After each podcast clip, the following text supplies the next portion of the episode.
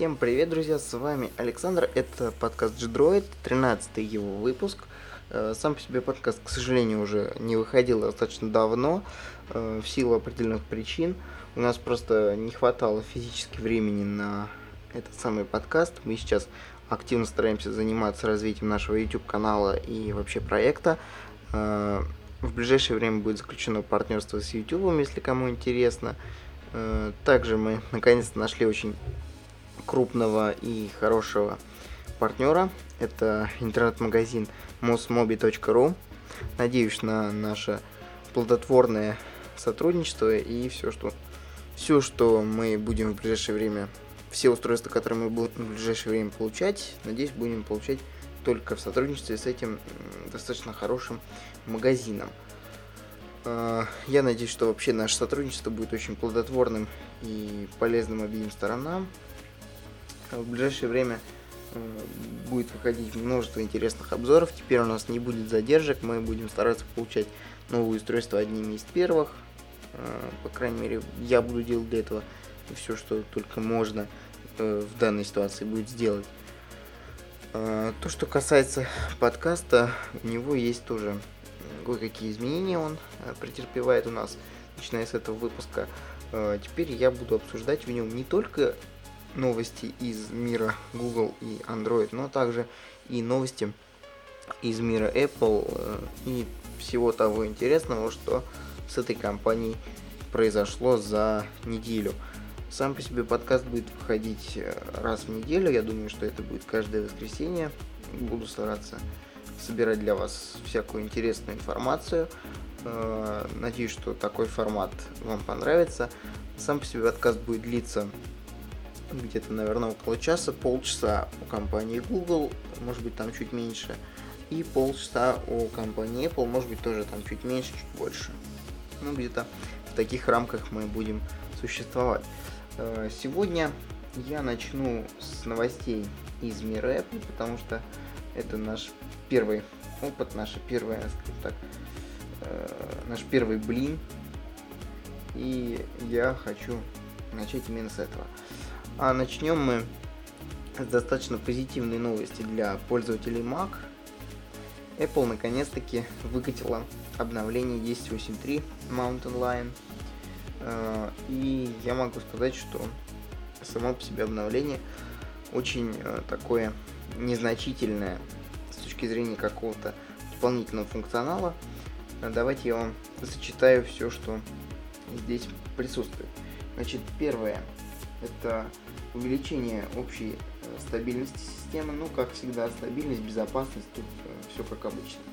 Э, дальше это возможность погашения подарочных карт iTunes и App Store для Mac с помощью встроенной камеры в Macintosh, поддержка Bootcamp для установки Windows 8, поддержка Bootcamp на компьютерах Mac с жесткими дисками больше, чем на 3 терабайта, устранение проблемы, которая могла привести к неожиданному завершению программы в результате использования URL адреса файла, исправление ошибки, в результате которой программа Logic Pro могла перестать реагировать при использовании некоторых плагинов, устранена проблема, которая могла приводить э, к прекращению аудио воспроизведения на компьютере iMac выпуска 2011 года, обновлен Safari, до версии 6.0.3 и, собственно, на этом все.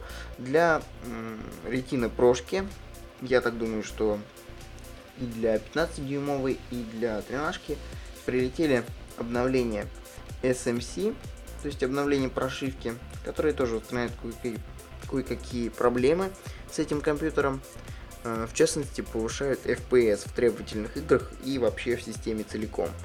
А, сам по себе build остался таким же, каким и была последняя бета, то есть это 12D78. По-моему, это была 13 как раз таки по счету бета. И, собственно, на этом а, Apple решили остановиться. Я думал, что они выпустят еще одну бету, какую-то. В итоге они решили этого не делать.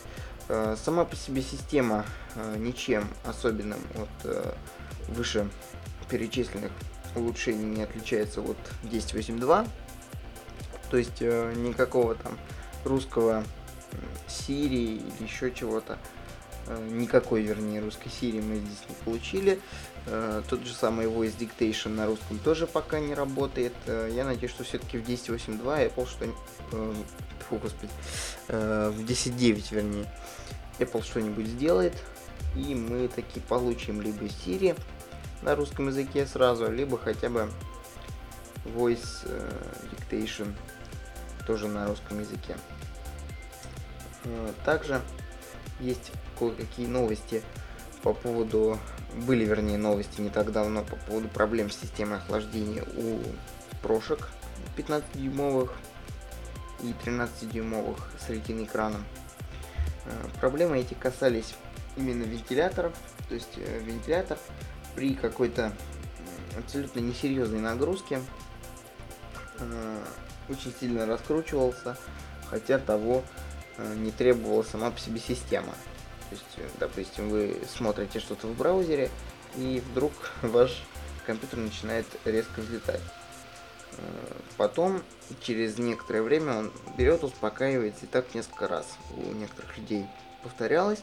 Э, сразу скажу, что с моей прошкой, то есть с тем компьютером, которым я пользуюсь сейчас, никаких таких проблем не возникало. Сами по себе Apple программисты и инженеры говорят о том, что это были проблемы с драйвером и прошивкой SSD накопителя от компании SanDisk. И вроде как в последней версии системы они это все поправили и пофиксили. И это действительно хорошо. Есть еще одна новость, э, скажем так, не совсем благоприятная. Касается она вируса, нового вируса для Macintosh, для OS X. Э, сам по себе вирус называется pinside.a. Э, это червь, который э, не очень хорошо влияет на систему, насколько я понял. Э, я могу сказать, что я пока ничего особо страшного для себя не зацепил, но на всякий случай предупреждаю вас о том, что э, этот вирус можно зацепить на Фейсбуке, в Твиттере, э, либо от разработчиков э, самой компании Apple, то есть от их компьютеров, либо на сайте Microsoft эта вирусня тоже где-то болтается. Э, сам по себе вирус достаточно интересный. Э, многие никак не могли понять, каким образом он вообще попадает в систему и обходит тот же самый Gatekeeper, который призван защищать систему. В итоге удалось выяснить, что он просто берет и притворяется, маскируется, вернее, под другое приложение. Приложение, которое называется Caps. Э, соответственно, за счет этого Gatekeeper его пропускает, потому что он не понимает, что это какой-то вирус э, и троян. Э, что я могу в данной ситуации посоветовать? Я не знаю. Я все-таки не думаю, что все так плохо и печально. Я надеюсь, что в 10.8.3, кроме вышеперечисленных вещей, была еще и эта штука закрыта, эта дырка. Но если кто-то боится, то могу посоветовать вам, например, новые антивирусы от и Set Note 32. Опять же, напишите в комментариях э, те, кто ими пользуется уже, насколько они хорошие или плохие, и вообще есть ли подобная вирусня на наших с вами Macintosh. Следующая новость, которая касается, опять же, компании Apple и MacBook Pro 13. В Великобритании был проведен тест на живучесть этих самых компьютеров. И 13-дюймовая прошка заняла первое место, она оказалась самым долго живущим компьютером. Сравнивали ее с э, Windows 8 компьютерами и с Chromebook от компании Samsung э, третьей серии. В итоге он оказался самым долго живучим компьютером. Chromebook оказался где-то в серединке и так более-менее себя показал. Э, как выяснилось, э, наша с вами любимая прошка показала очень высокие результаты э, при веб-серфинге. То есть она потребляет минимум энергии именно при взаимодействии с браузером. Э, самым живучим из э, Windows компьютеров оказался Acer Aspire Timeline Ultra M558 IT. И, собственно, самым-самым недолго живучим оказался какой-то интересный производитель, я даже такого не знаю. Advent Monza T200. Его время работы едва перевалило за 2 часа, что очень-очень печально. А, хотя я думал, что а, что-то более-менее приличное нам а, уже сейчас будут показывать. Я надеюсь, что Apple в своих следующих продуктах будут внедрять какие-то ультра мощные батарейки, которые будут держать там неделю, и их не нужно будет постоянно заряжать. Э, кстати, относительно вообще времени я не, рассказал, кто сколько продержался. Э, прошка продержалась 388 минут, соответственно, считайте сами. Компьютер на Windows, про который я уже говорил, вот Acer Aspire, на восьмерке продержался 358 минут. Э, Chromebook продержался 224 минуты. И, собственно говоря, э, самый слабенький Advent Monza T200, тоже на Windows 8, продержался 125 минут, что действительно очень-очень печально. Итак, э, еще раз говорю, я надеюсь на какое-то развитие технологий именно с точки зрения батареек, э, не тупого какого-то увеличения миллиампер, потому что э, рано или поздно станет момент, что увеличивать будет просто некуда, а какого-то кардинального изменения, какой-то кардинальной перемены, и надеюсь, что так или иначе, рано или поздно это все произойдет. Э, переходим к следующей новости из мира Apple. Э, компания Apple начала продажи iMac для школьников – это iMac 21,5 дюйма. Э, по льготной стоимости за 1000 долларов вы можете его приобрести. Э, что в него входит? Это Core i3 на 3,3 ГГц, двухъядерный, э, Full HD матрица, что очень даже неплохо.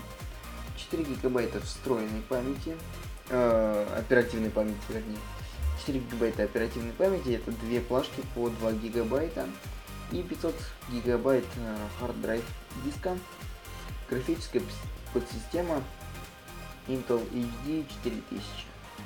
А, ну, я не знаю, меня обрадовала цена и радует то, что Apple рассматривает а, такие бюджетные варианты своих компьютеров и старается, чтобы все больше и больше людей пользовалось их компьютерами и использовались они не просто для каких-то профессиональных задач, но и в обучении. Например, не так давно э, прозвучала новость о том, что э, компания Apple э, заключила сотрудничество с Турцией с точки зрения поставки своих э, продуктов, я имею в виду iMac, э, и каких-то других продуктов типа iPad э, на сумму 4,5 миллиарда долларов, что позволит, мне кажется, достаточно хорошо улучшить э, состояние образования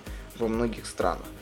Э, к сожалению, у нас в России пока что до этого не дошло. Я надеюсь, что мы тоже как-то будем двигаться в этом самом направлении. Так, давайте переходить потихонечку к следующей новости. Посвящена она э, кое-каким раскрывшимся компонентам новых Mac Pro. Как вы все, я думаю, помните с марта, э, теперь Mac Pro нельзя купить в Европе, потому что Евросоюз э, его запретил. И Apple э, все-таки решила вернуться в профессиональный сегмент и обновить Mac Pro. Собственно, что удалось э, раскрыть относительно нового MacBook Pro, э, Mac Pro, MacBook Pro, Mac Pro э, от компании Apple. Собственно, это будет э, SSD накопитель объемом аж 2 терабайта. Я не представляю, сколько это будет стоить по деньгам и насколько вообще возможно ли произвести такой SSD-шник. Э, насколько я понимаю, этим будет заниматься сама по себе компания Apple, не какие-то поставщики, а именно они сами сделают этот диск. И э, еще удалось раскрыть э, видеокарту, которая, возможно, будет стоять в новеньком Mac Pro. Это Radeon HD 7950 Mac Edition, которая, по идее, должна отличаться достаточно хорошим быстродействием. Но также есть э, слушок о том, что э, кроме этой карты будет доступна еще карта от NVIDIA. Это NVIDIA Quadro э, K5000. Собственно, драйвера как на AMD, так и на эту самую Quadro были обнаружены в 10.8.3. Посмотрим, что будет э, делать компания и кого же она все-таки выберет. Либо она оставит э, выбор за покупателем, что с одной стороны противоречит их идеологии, да, то есть э, обычно люди покупают уже готовое решение и ничего не могут с ним делать. Может быть, с точки зрения каких-то профессиональных нужд, они решили немножко пересмотреть свои позиции относительно этого вопроса и решили оставить выбор за теми, кому будет нужен именно такой мощный компьютер, как Mac Pro. Э, с точки зрения какой-то производительности этих самых карт, э, пока что сказать э, что-либо сложно. Единственное, что можно сказать и что сейчас уже известно, это тот факт, что та самая Radeon будет работать на частоте 800 МГц и будет обладать тремя гигабайтами памяти, именно видео памяти DDR5. Э, опять же посмотрим, что будет дальше и кого в итоге выберет Apple. Что они вообще будут делать. Э, не так давно Джон Брауэт, э, который ушел из Apple, он занимал позицию вице-президента по ритейлу компании, э, рассказал, дал такое небольшое интервью, в котором рассказал вообще, почему он ушел из компании и насколько ему было хорошо или плохо в этой самой компании.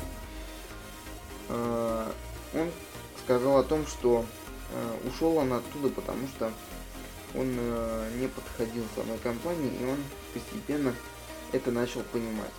А, потому что он э, не влился и не понял ту корпоративную культуру, которая э, существует э, в Apple. В итоге он все равно, несмотря ни на что, назвал это свое место работы одним из самых лучших. То есть, и сказал о том, что он ему было очень приятно там работать, это раз. А два, то, что он пересмотрел многие вещи и многие свои позиции по тем или иным вопросам и меняет э, свое поведение по отношению к тем людям, с которыми работает, и вообще свою как таковую позицию. Мне интересно понаблюдать за этим человеком, потому что проработал он не так много в Apple. Мне интересно, что он будет де- делать дальше, насколько мне удалось выяснить э, из новостей доступных в интернете. Он сейчас занимается модной одеждой и уже там он не сокращает так нещадно штатных и внештатных сотрудников из Apple Store, как это было сделано в Apple. Он э, старается так более демократично подходить ко всему и э, лучше относиться к сотрудникам э, модного дома одежды Moscon Accessorize, насколько я понял из названия. Честно говоря, я э, не знаю линии такой женской одежды. Если кто-то знает, пожалуйста, пишите комментариях вообще, что это за линия одежды и насколько он там востребован, если опять же кто-то знает. Компания THX э, Джорджа Лукаса обвиняет Apple в нарушении патентов. Э, они говорят о том, что э, юристы компании THX говорят о том, что подали в на Apple, потому что были нарушены патенты, обвиняют купертиновцев в нарушении патентов, связанных с технологией производства динамиков в мобильных устройствах, таких как iPhone, iPad э, и компьютерах Mac. Э, как полагается, в случае таких исков э, представители THX заявляют, что Apple нанесла достаточно серьезный урон и ущерб для них, и они будут сражаться за свои патенты. В черный список попали такие устройства, как iPhone 4s, iPhone 5, iPad и новые iMac 2012 года, насколько я понимаю. Подробности обо всем об этом мы узнаем чуть попозже. 14 мая состоится слушание по данному вопросу. И, в принципе, именно там мы все и узнаем. Э, я вам сейчас назову, если кому интересно, номер этого патента. 74 33 483. Почитайте и опять же напишите, что вы думаете обо всем об этом в комментариях к этому выпуску подкаста. Что ж, я думаю, что на этом мы будем потихонечку заканчивать с нашими новостями из мира Apple и перейдем к тому немногому, что мне удалось найти относительно э, компании Google. Э, так, так, так, так, так. Информация куда-то убежала. Потихонечку. Э, вот. Э, сегодня я бы хотел обсудить с вами выход э, флагманов вообще 2013 года, таких как э, HTC One, Samsung Galaxy S4, который Samsung показали не так уж э, давно, буквально несколько дней назад, и Sony Xperia Z. Все эти устройства, ну еще LG давайте вспомним ради интереса. LG G Pro, Optimus G Pro. Все эти устройства обладает Full HD экранами. Это такой э, последний тренд 2013 года. Обладает очень мощным железом. Э, в Samsung, насколько мне удалось э, выяснить, пока что никто точно тоже не знает, э, стоит э, либо четырехъядерное решение от Qualcomm Snapdragon 600, э, либо это стоит э, Samsung Optum то есть э, пятое поколение процессоров от Samsung, который имеет в виду, который имеет под собой восьмиядерный чип. То есть это 8 силь, э, сильных, мощных, производительных ядер и э, 4 ядра таких менее э, производительных для каких-то несложных задач. Опять же, мне такое решение с точки зрения чипсета кажется очень странным, э, потому что именно вот э, те старые 4 ядра, которые выполнены на архитектуре Cortex A8, мне кажется, будут пожирать больше энергии, чем тот же самый Qualcomm, например, Snapdragon S4 Pro, который можно было бы туда запихнуть для каких-то рынков, допустим. Э, я думаю, что этот чип не будет пользоваться большой популярностью. С точки зрения э, самого по себе Samsung Galaxy S4 и той презентации, которую провел Samsung, я могу сказать, что она была просто позорной. Это одна из худших презентаций Samsung, которые я видел. Они там сделали упор именно на использование аппарата в реальной жизни. В итоге там получился какой-то цирк, ей-богу, какое-то театра... э, театральное представление. Нам ничего толком не сказали. Э, не сказали ни о железе. Единственное, что нам сказали, э, это о камере и о оперативной памяти, про процессор и про чипсет нам умолчали, про э, граф, графику нам тоже ничего толком не сказали, про какие-то другие интересные нам вещи, например, про цену этого устройства, нам тоже ничего толком не разъяснили. Э, максимум, что мне удалось вычленить из этой презентации, то, что он обладает э, безумным количеством функций, э, может помогать вам с вашим здоровьем контролировать ваш пульс, еще какие-то вещи делать. Обладает достаточно такой э, неплохой камерой, э, имеет, как всегда, кучу фишек от самого Samsung, типа там S-Translate, э, который должен э, помогать вам общаться с э, людьми иной, иной страны, иного часового пояса. В общем, находить общий язык с людьми, если вам нужно что-то спросить или выяснить. Также Dual камера, которая абсолютно, по-моему, бестолковая фишка и функция, но я об этом расскажу, наверное, в обзоре, когда у меня будет возможность посмотреть на это устройство. А, с точки зрения каких-то характеристик э, меня сам по себе аппарат не обрадовал. Это те же самые 16, 32 или 64 гигабайта э, встроенной памяти, 2 гига оперативной памяти. Э, ничего такого особо интересного здесь мы не обнаруживаем для себя. 13 мегапиксельный камера задняя, то есть основная, и 2 мегапикселя камера фронтальная, что тоже уже достаточно стандартно для нынешних флагманов. Э, с точки зрения дисплея, пока что тоже ничего не берусь сказать. Э, многие говорят о том, что при такой плотности пикселей, несмотря на то, что это Super AMOLED HD, который все-таки обладает пентайлом, этот самый пентайл уже однозначно будет незаметен и больше не бросается в глаза. Ничего не буду пока по этому поводу говорить и комментировать.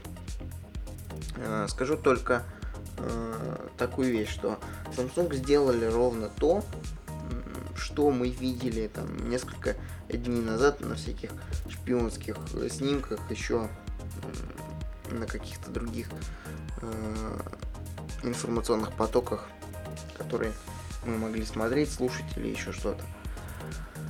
Э, ничего такого сверхъестественного, неожиданного мы не увидели. До сих пор непонятно насчет того, что э, какой корпус используется. Точнее, даже не сам корпус. Корпус понятно, что пластиковый, но вроде как поликарбонат, который более крепкий и стойкий и э, непонятно насчет окантовки. Либо она пластиковая и сделана опять под металл, э, либо она действительно металлическая. Пока что ничего не буду говорить, нужно все посмотреть, пощупать. Э, с точки зрения конкурентоспособности с э, тем же самым HTC One, который HTC недавно нам показала, э, с тем же самым Sony Xperia Z, э, я не могу сказать, что он является действительно серьезным конкурентом, потому что у HTC металлический хороший качественный корпус, э, действительно хороший качественный экран, э, хорошая качественная оболочка, все-таки лучше, чем TouchWiz тот же самый. Я все равно остаюсь э, приверженцем Sense и считаю, что это одна из лучших оболочек. Плюс ко всему у HTC есть множество тоже интересных технологий, например, ультрапиксель камера, э, которая по идее должна быть более качественной, чем э, те же самые 13 мегапикселей или 8 мегапикселей, которые сейчас есть на рынке. Опять же, надо пощупать и посмотреть. Э, естественно, Если сравнивать, допустим, SGS 3 с тем же самым Sony Xperia Z, например, SGS 3 не обладает влагозащищенностью, что по нынешним меркам, мне кажется, не очень-то есть хорошо. Я думаю, что все-таки по этому поводу надо было как-то лучше самсунговцам подумать и постараться как-то более качественно реализовать своего флагмана. Э, относительно самой презентации, я еще раз говорю о том, что она была э, сделана в таком, для меня, по крайней мере, клоунском стиле, и я считаю, что для Samsung это просто позор. Они смотрят на Apple, они делают да, красивые презентации в красивых местах и отдают за это просто какие-то безумные деньги, но сама по себе презентация, ну, абсолютно бестолковая какая-то. Вот лично у меня такое внутри ощущение. Э, ну, давайте перейдем, наверное, потихонечку дальше. Э, последнее, что скажу, на все из этих устройств мы обязательно посмотрим, я имею в виду HTC One и HTC э, какие-то другие флагманы, которые выйдут, или под флагманы, которые выйдут после него. Э, на Samsung SGS 4 мы тоже обязательно посмотрим. На Соньку я вот прям в ближайшее время постараюсь посмотреть и, соответственно, показать ее вам. Поэтому подписывайтесь на канал и вступайте в группу ВКонтакте, потому что все обзоры находятся там. Э, ну что ж, наверное, я все сказал. Давайте переходить к следующей новости. Э, засветились фотографии и характеристики LG Nexus 5. Э, не знаю, как мне кажется, это пока что э, что-то такое совсем нереальное, но давайте ради интереса я вам их зачитаю. Значит, это процессор Snapdragon 800 с частотой 2,3 ГГц насколько я понимаю, четырехъядерный, 3 гига оперативной памяти DDR3, либо 16, либо 32, либо 64 гигабайта встроенной памяти. Э, аккумулятор емкостью 3300 мАч. И, естественно, Full HD, ну, не LCD матрица, как мы привыкли, а OLED матрица, которая, по идее, должна быть очень качественная и очень-очень яркая и насыщенная, потому что OLED экраны всегда этим нас радовали. А, с точки зрения дюймов этого самого экрана, это будет 5,2 дюйма, что, на мой взгляд, очень даже плоховатенько, потому что это уже слишком много. Я вообще очень так э, неоднозначно отношусь э, к большим лопатам. Я понимаю всякие плафоны, которые выпускал Samsung, э, я имею в виду Note первого, второго и, я так понимаю, что третье поколение тоже будет. Э, это, может быть, для кого-то имеет смысл, но если все пересядут на эти Full HD смартфоны с диагональю 5 дюймов, которые, ну, я не могу сказать, э, что прям совсем в руке не помещаются, но использовать их не очень-то удобно. А 5,2 дюйма это уж слишком, мне кажется. Лучше бы они постарались э, Full HD матрицу трамбовать в 4,7 дюйма и все эти характеристики запихать в такой смартфон. Но опять же, это все слухи, и я не буду говорить пока что подробно, точно или не точно, этот самый аппарат появится в таком состоянии, про которое я сейчас сказал. А, относительно камеры это будет а, так так так так так это будет 16 мегапикселей камера а, она будет иметь возможность писать а, видео с а, частотой 30 кадров в секунду разрешение 4К поддержка HDR фото и видео соответственно а, Full HD со скоростью 60 кадров в секунду. Фронтальная камера имеет разрешение 2,1 мегапикселя, вернее будет иметь разрешение, тоже э, имеет возможность писать Full HD видео с э, скоростью кадров 30 FPS. Соответственно, э, я пока что не берусь ничего говорить по поводу этого аппарата. Я думаю, что все это слушок всего лишь навсего. И ничего такого особенного я в нем не вижу. Ну, будем посмотреть, что называется, и посмотрим, как вообще Google будет на все это реагировать, э, действительно ли это правда, и если правда, то э, через какое время мы можем этот аппарат увидеть. Пока что каких-то четких и конкретных данных нету. Э, давайте потихонечку будем двигаться дальше и переходить к следующей новости, которая посвящена, естественно, опять же, Google. На этот раз я хочу поговорить о том, что ключевой из э, людей, который занимался андроидом, отказался от своей позиции. Э, естественно, многие, кто знают э, историю создания платформы Android, догадались, что я говорю об Энди Рубине, который ушел с поста вице-президента мобильного и цифрового контента и, соответственно, перестал контролировать э, развитие и вообще операционку Android. Многие почему-то говорят, что его уход э, ознаменуется смертью зеленого робота. Я э, не могу так сказать. У меня этот уход э, изначально он мне напомнил э, уход Скотта Фортела из компании Apple в 2012 году. Но, насколько вы знаете, Форстал не сошелся, скажем так, характерами и позицией с Тимом Куком, поэтому он ушел. Здесь же другая ситуация. Здесь э, Инди Рубин остался в компании Google, просто решил двигаться дальше, э, развивать свою карьеру, но не с точки зрения вице-президента по развитию андроида, по мобильным и всяким цифровым вещам, он решил пойти куда-то дальше, к сожалению, пока не сообщается. Uh, у меня такое ощущение, что будет произведен просто uh, рембрендинг. Мне кажется, Android uh, сильно перетряхнут и что-нибудь с ним, я надеюсь, что хорошее сделают. Например, сделают его как какой-нибудь Google OS, и он наконец-то будет доступен для не только смартфонов, планшетов, но и, собственно, компьютеров. Почему я говорю именно Google OS? Потому что если мы посмотрим на последние тенденции, то увидим, что все последние продукты Google обязательно называет в свою честь, скажем так. Тот же самый Google Now и всякие другие интересные вещи. Например, э, Google Nexus, Google Play. В общем, сейчас, э, мне кажется, очень сильно все поменяется.